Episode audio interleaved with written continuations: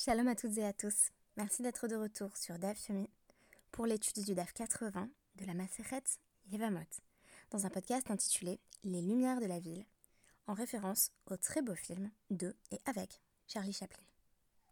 Ce qui a motivé le choix de cette référence, c'est le personnage de la jeune femme aveugle dont Charlie va tomber amoureux et à laquelle il va finir par réussir à confier une somme qui lui permettra de faire une opération des yeux et par conséquent de recouvrer la vue. Quoi qu'il en soit, c'est un film que je vous recommande. Il est plein de tendresse et bien évidemment plein d'humour. La raison qui sous-tend le choix de cette référence plus précisément, c'est la démarche de la Guémara qui consiste au début de notre DAF du jour à penser la possibilité que le handicap soit réversible. Initialement, il est notamment question du saris, de l'eunuque, mais aussi plus loin dans le DAF, de la haïlonite. Le saris et la haïlonite sont respectivement un homme et une femme qui ont en commun le fait de ne pas avoir développé les caractéristiques sexuelles qui leur permettraient d'enfanter ou de concevoir un bébé. La Guémara, notamment dans le cas du saris, que l'on pourrait traduire par eunuque, va notamment se poser la question des causes de ce handicap et de la possibilité d'en guérir. Ce qui m'intéresse notamment à travers ce DAF, c'est l'effort constant qui est fait par les Rachamim pour décloisonner les identités. Alors, je ne dis pas ça euh, pour faire joli euh, et poursuivre euh, les grands dogmes contemporains, mais simplement parce que ce qui m'intéresse beaucoup dans la démarche des sages, c'est la capacité à poser une catégorie légale, qui correspond d'ailleurs bien souvent, comme c'est le cas d'ailleurs des identités genrées, à une identité ou à une entité ontologique, pour mieux montrer qu'il existe des frontières floues de cette catégorie, que celle-ci souffre des limites et des exceptions, qui montrent bien que la norme n'englobe pas tout. Je vais en donner deux exemples à différents endroits du DAF. Le premier concerne les personnes en situation de handicap et la possibilité de penser une réversibilité du handicap. Et le second exemple sera celui des bébés prématurés pour lesquels la Guémara considère qu'il y a peu d'espoir, ou des bébés qui risquent de se retrouver mamzerim, donc enfants illégitimes, et que l'on va parvenir à sauver par un effort de la pensée qui permet de sortir du cadre qu'on avait défini, par exemple pour l'enfant né durant le huitième mois de gestation, sachant que pour la Guémara, a priori, il n'a pas de chance de survie. Et pourtant, s'il survit malgré tout, on lui rend, en quelque sorte de facto, son existence légale. J'espère qu'à travers ces deux illustrations, je parviendrai à montrer comment, à mon sens, les chachamim vont poser une norme ou une catégorie et envisager des écarts vis-à-vis de celle-ci pour préserver l'intégrité de cette catégorie. Un peu comme on dit parfois que l'exception confirme la règle, ce qu'il faut bien entendu.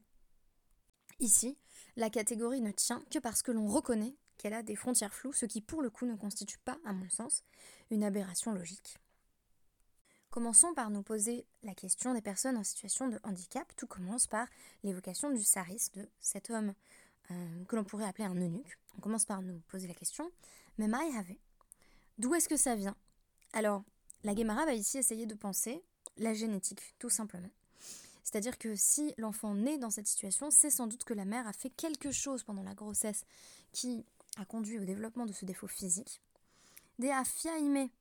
Euh. Elle faisait cuire son pain à midi, c'est-à-dire que elle était en fait dans, un environnement euh, particulièrement chaud. Faire cuire son pain à midi, c'est une source de chaleur dans une autre source de chaleur qui est déjà euh, le soleil, peut-être pas loin de son zénith, donc à midi. Et elle a bu de la bière forte. Donc consommation d'alcool pendant la grossesse serait susceptible de euh, développer euh, des, problèmes euh, de malformation par la suite, ce qui nous semble évidemment tout à fait évident, mais ce qui est plutôt innovant quand on lit la Gemara. Amara Yosef, Haïnou des Shamana, les Imi des Amar. Je comprends mieux l'expression employée jusqu'ici par Rabbi Ami, à savoir Kol chez Mime Imo la couille. Toute personne qui, dès les entrailles de sa mère, euh, a une malformation, Lo yadana mainihu, je ne savais pas de qui il s'agissait et j'ai maintenant compris qu'il euh, s'agit d'un eunuque qui a déjà développé euh, cette malformation physique dans les entrailles de sa mère. Donc euh, il est ici question de malformation génétique.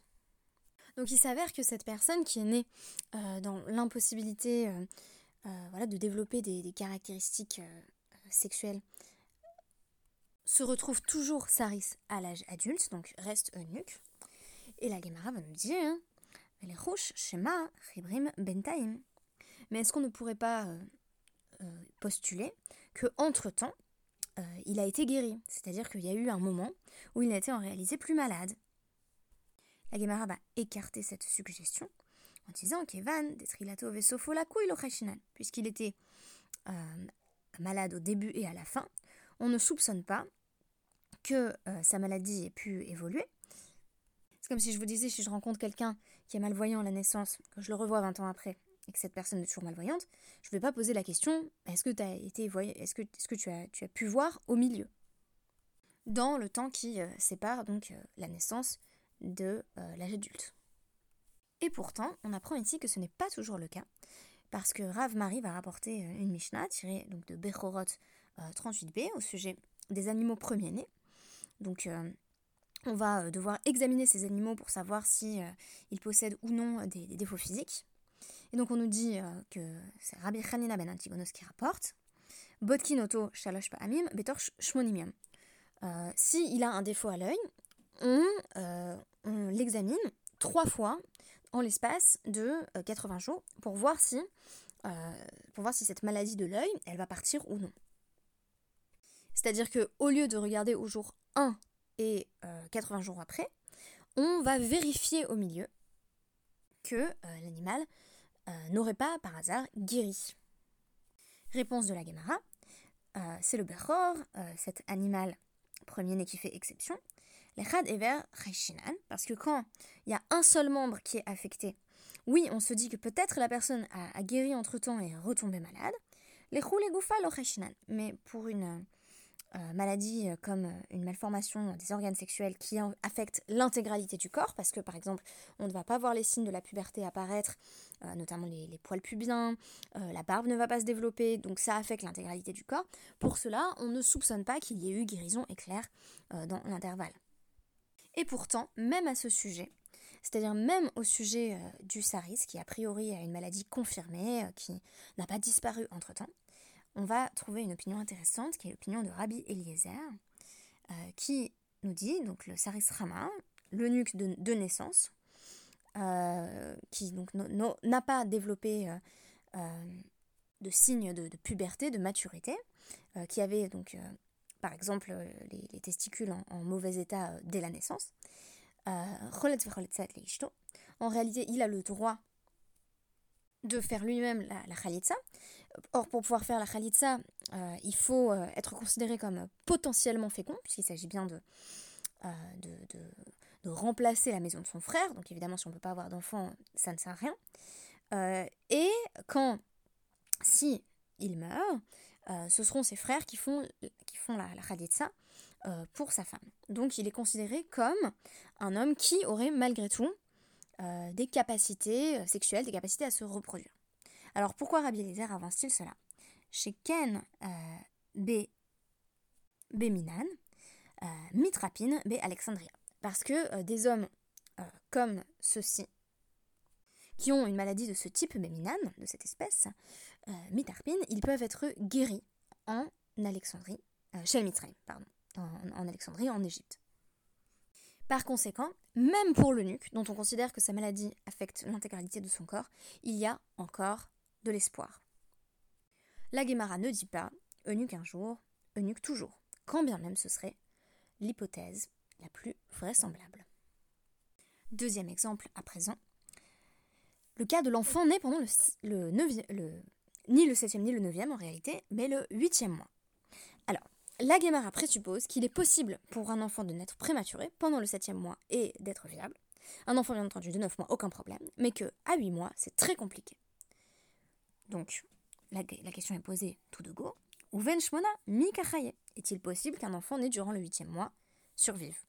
Veratania, il y a bien une braïta qui dit ben shmona. Hareu even, ve'asur letaltelo. Un bébé né dans le huitième mois, il est considéré comme une pierre et il est interdit de, de le, transporter.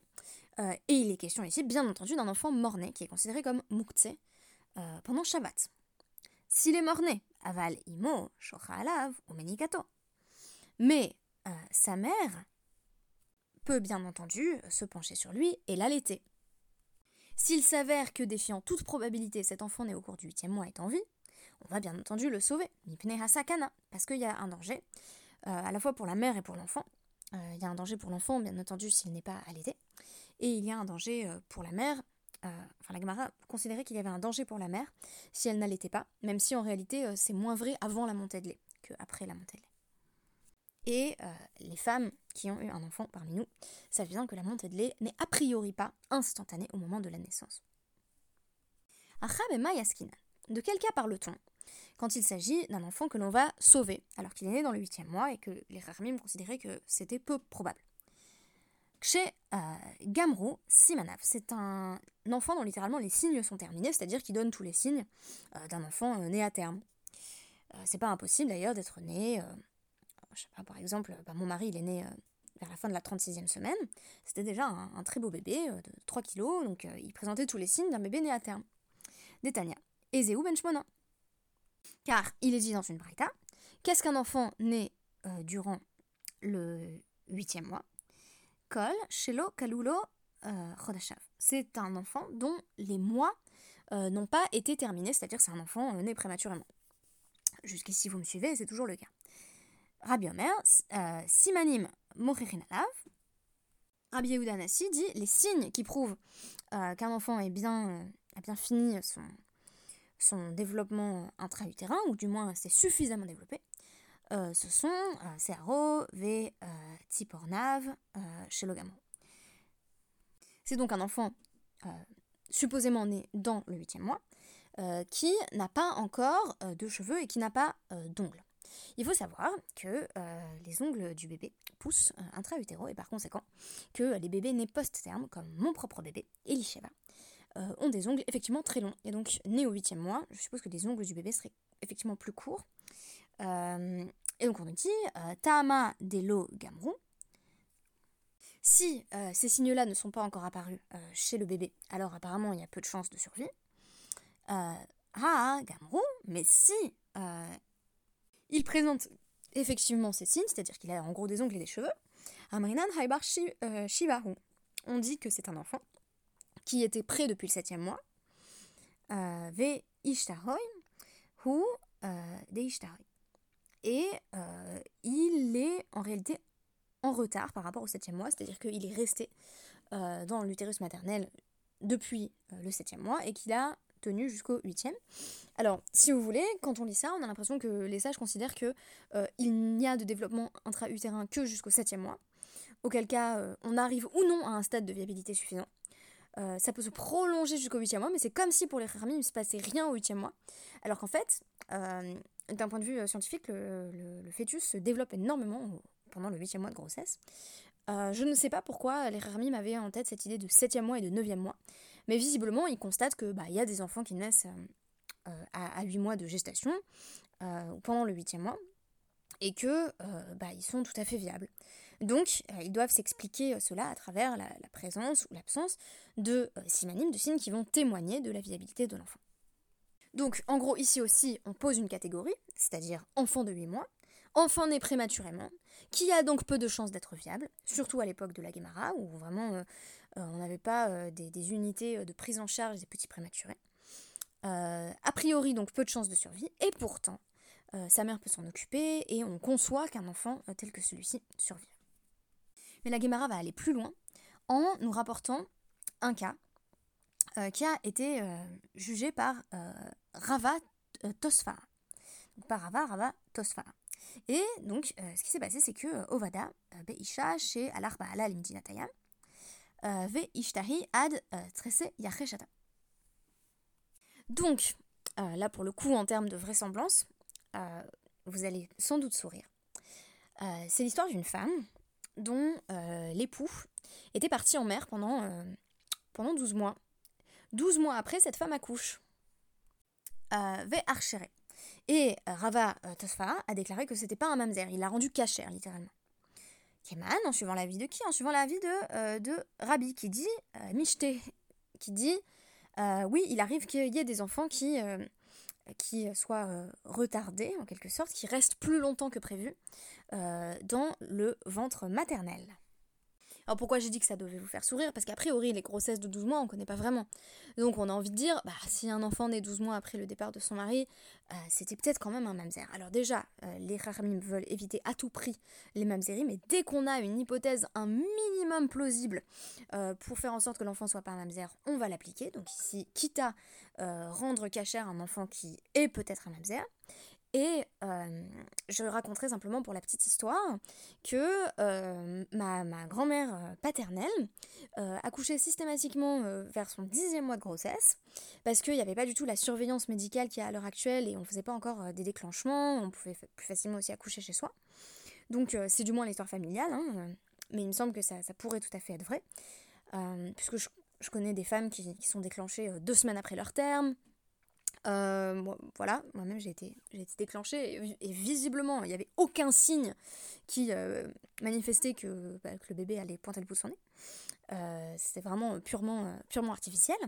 Donc des grossesses longues, c'est possible. Des grossesses de 12 mois, je ne sais pas. En fait ça pourrait être intéressant de, de savoir qu'est-ce qu'il se passe quand on laisse une femme ben, accoucher euh, vraiment post-terme, sachant que c'est risqué, c'est-à-dire que le, risque de mortalité euh, augmente pour le fœtus, donc c'est évidemment pas quelque chose que la médecine s'amuse à faire, mais euh, bah, ça devait arriver à l'époque, des grossesses longues. 12 mois, je ne sais pas, mais, mais 10 mois, pourquoi pas. Et donc la Guémara va conclure sur ce point en nous disant bah, comment il peut suivre l'avis de Rabbi Yehuda Anassi si Rabbi Yehuda Anassi est une sorte de est-ce qu'il est, contre tout le monde?